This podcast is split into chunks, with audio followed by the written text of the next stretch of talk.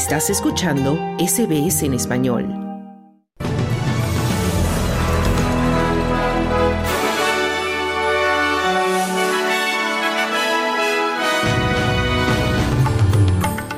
Australia trabaja para sacar a 67 nacionales de Gaza y traerlos de regreso. Expertos prevén que el aumento de los tipos de interés y la inflación afectará a la inversión en vivienda y gasto. Y supervivientes de Talidomina acogen con satisfacción las disculpas presentadas del primer ministro. Estos son los titulares de este jueves 30 de noviembre.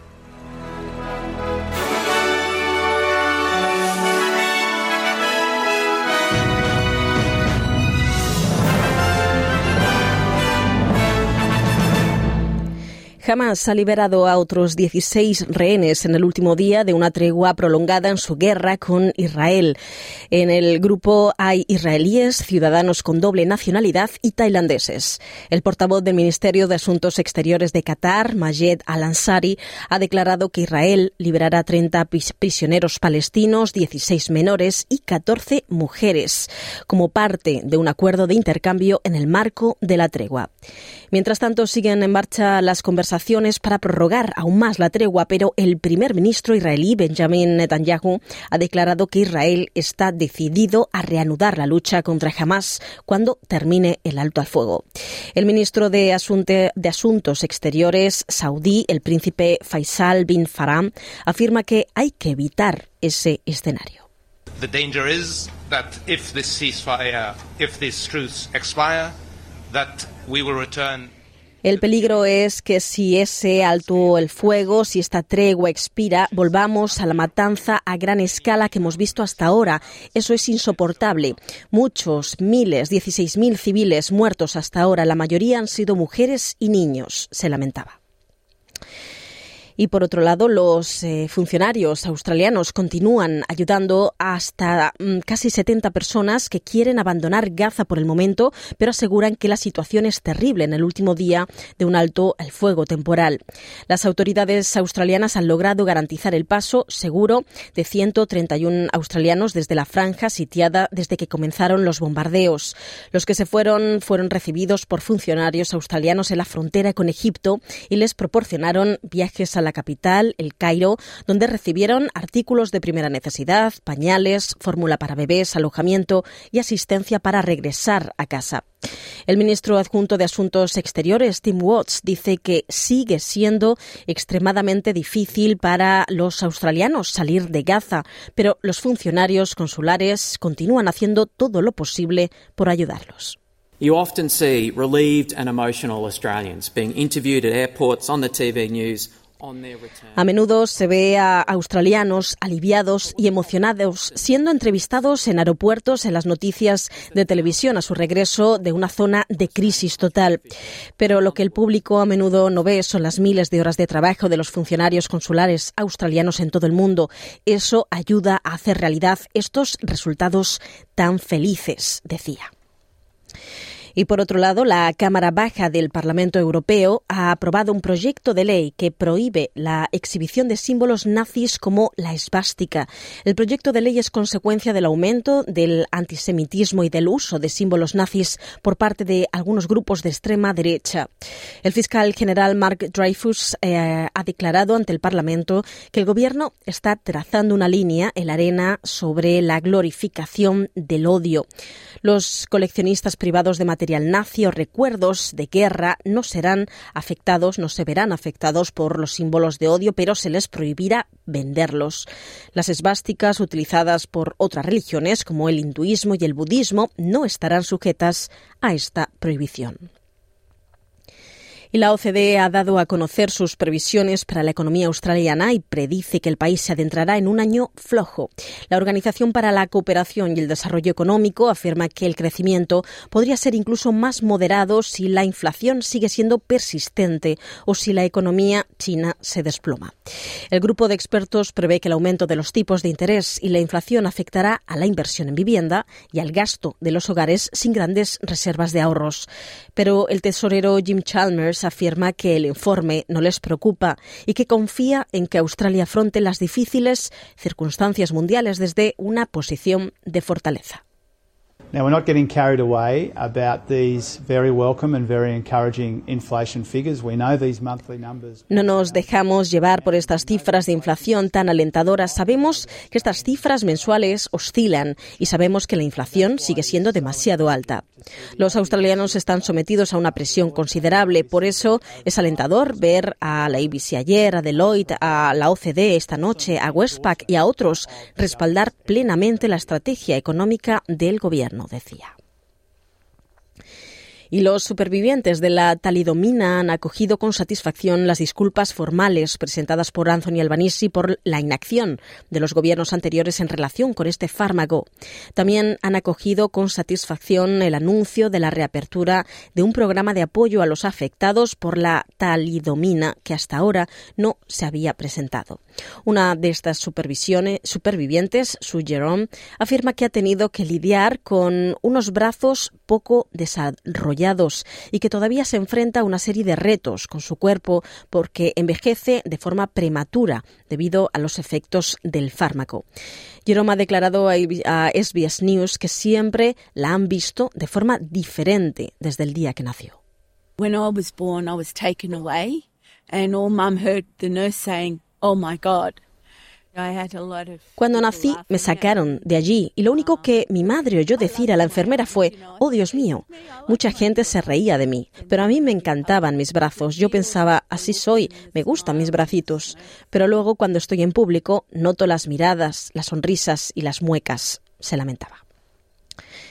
Y los estados y territorios de Australia han sido puestos en alerta máxima tras la publicación del pronóstico de incendios forestales estacionales, para este año. El Consejo Nacional de Bomberos y Servicios de Emergencia dice que las lluvias significativas de los últimos años han provocado, de hecho, un mayor crecimiento de vegetación y condiciones difíciles para completar las quemas y reducir así el peligro. Las perspectivas aseguran que las condiciones seguirán secando las cargas de combustible en áreas de Australia, incluidas algunas afectadas durante la temporada del verano negro de 2019-2020. El ministro de Gestión de Emergencias, Murray Watt, dijo que las perspectivas son un claro recordatorio de que todos los australianos deben estar preparados. Y por otro lado, se anima a los australianos a ser más honestos con los regalos de Navidad, no deseados para ayudar a combatir el despilfarro durante las fiestas que se aproximan. La petición se produce tras un nuevo estudio del Instituto de Australia que revela que unos 6 millones de australianos deben, esperan recibir regalos estas Navidades que no usarán ni se pondrán y casi la mitad, el 48%, preferiría que no les compraran ningún regalo. La directora del programa de residuos y economía circular del Instituto eh, Nina Gabor ha descrito la Navidad como el mayor desastre medioambiental anual. We want people to be more honest and realize that this habit is not good for the environment. Queremos eh, que la gente sea más honesta y se dé cuenta de que este es un hábito nada bueno para el medio ambiente y que por fin llegue el momento en el que se diga, bueno, no pasa nada por no hacer un regalo físico, material estas Navidades. Sé que no ocurrirá de forma inmediata, pero una vez que empecemos a tener esas nociones, las cifras, estos temas en mente en nuestra cultura dominante, entonces creo que poco a poco empezaremos a ver los cambios, decía. Y por otro lado, el plan de la cuenca Moral Darling del Gobierno federal fue aprobado por el Senado con una serie de, enmiendas de los diputados y los verdes. Entre esas enmiendas se encuentra el compromiso de considerar los impactos sociales y económicos en las comunidades cuando se tomen decisiones sobre devolver el agua de Murray Darling al medio ambiente y 20 millones de dólares adicionales para salud y monitoreo del Alto mm, Murrumbidgee.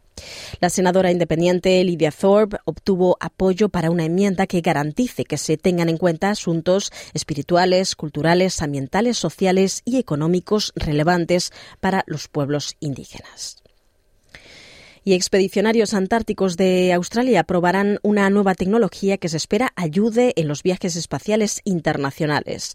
La División Antártica Australiana ha llegado a un acuerdo con el Instituto de Investigación Transnacional para la Salud Espacial de Baylor College con sede en Estados Unidos para realizar investigaciones que permitan comprender y gestionar mejor la salud de los astronautas en futuras misiones espaciales. Parte de las pruebas incluirán intervenciones y tecnología médica avanzada que podrán aplicarse a tripulaciones aisladas en viajes especiales espaciales de larga duración. Y la ex primera dama de Estados Unidos, Rosalind Carter, fallecida la semana pasada a los 96 años, fue enterrada este miércoles durante un funeral íntimo en su ciudad natal de Georgia después de haber recibido un homenaje esta semana. Muy implicada en las campañas y la carrera política de su marido Jimmy Carter, Rosalind destacó que su, por su compromiso con la democracia, los derechos humanos y los temas de salud a través de una red mundial de actividades benéficas. Su familia y seres queridos le rindieron un último homenaje en la Iglesia Bautista a la que el matrimonio acudió durante décadas y los directores ejecutivos de las primeras principales redes sociales, incluidos Mark Zuckerberg de Facebook e Instagram y Xu Zixu de, TikTok, se enfrentarán a un interrogatorio en el Senado de Estados Unidos a principios del próximo año para responder por la explotación sexual infantil en línea.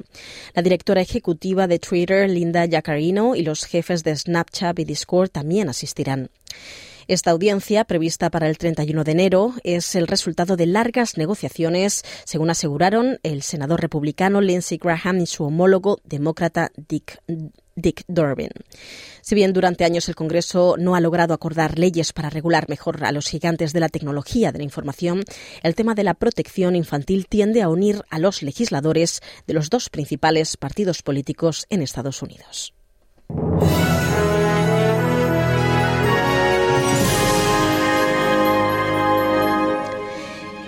Y el pronóstico del tiempo para esta tarde se esperan 29 grados en Perth en una tarde bastante nublada. Adelaide 25 grados y similares condiciones. Melbourne 19 grados centígrados y ligeras lluvias. Hobart 17 grados y mismas condiciones. Lluvias también en Canberra con 23 grados centígrados. En Sydney alcanzarán los 28 grados en una tarde nublada. Solo en Newcastle con 29 grados. Brisbane 35 grados de máxima en una tarde soleada. Cairns 34 grados centígrados y sol en Darwin alcanzarán los 34 con posibles lluvias y tormentas. Hasta aquí el boletín de noticias de SBS Audio. Ahora te invitamos a continuar en sintonía de Australia en español. Mañana más información a partir de la una. Muy buenas tardes.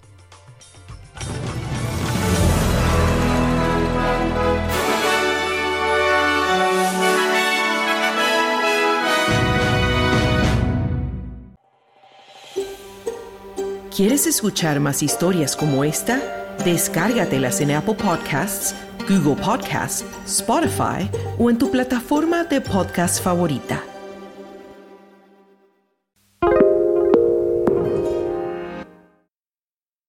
SBS is Australia's most trusted multilingual broadcaster. Our listeners are loyal, highly engaged, and have supported countless local businesses. We offer advertising packages for businesses of all sizes. Our experienced sales team will guide you through the process of owning a great campaign. Bring your own ad or have our production team make you something in one of our 68 languages. Start the conversation with your new audience today. Email sales at sbs.com.au.